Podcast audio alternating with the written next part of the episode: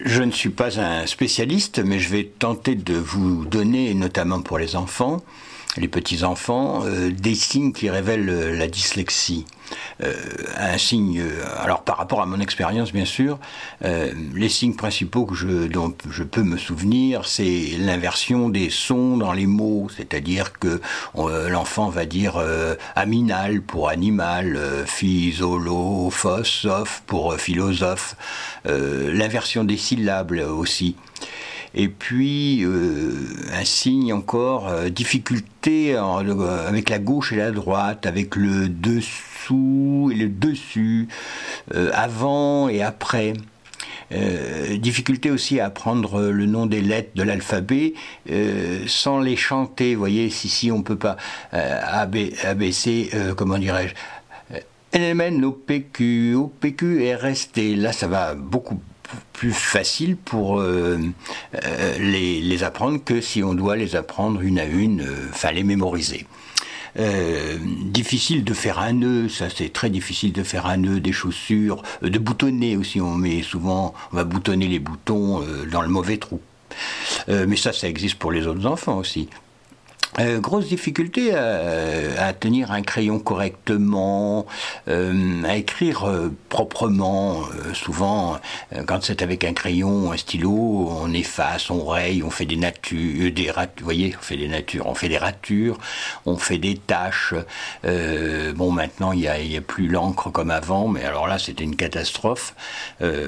Qu'est-ce qu'on pouvait se faire houspiller On prend souvent des euh, visuellement, euh, les mots vont se confondre. Euh, par exemple, on va lire la mer Caspier au lieu de la mer Caspienne, Paris Mat au lieu de Paris Match. Épat va remplacer étape. on va avoir gage alors que c'est écrit cage. vous voyez, on va lire Dédé à la place de bébé. à la lecture d'une histoire, souvent on va euh, changer le sens du, du, du, texte, pas du sexe, pardon, changer le, le sens du texte, vous voyez ma dyslexie, hein.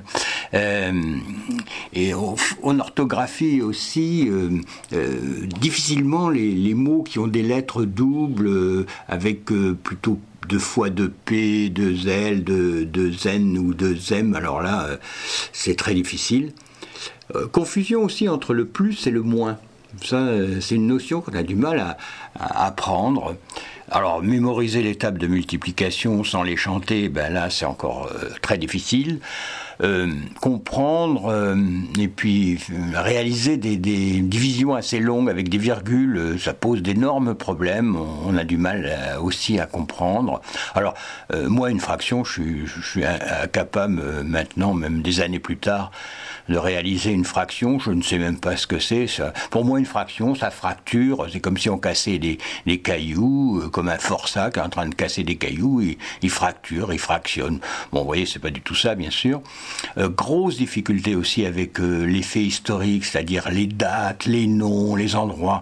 Vous voyez, moi, comme dyslexique, j'aurais voulu que tous les rois s'appellent Charles ou André ou Marcel, et puis euh, Marcel Ier, Marcel II, Marcel III, Marcel IV.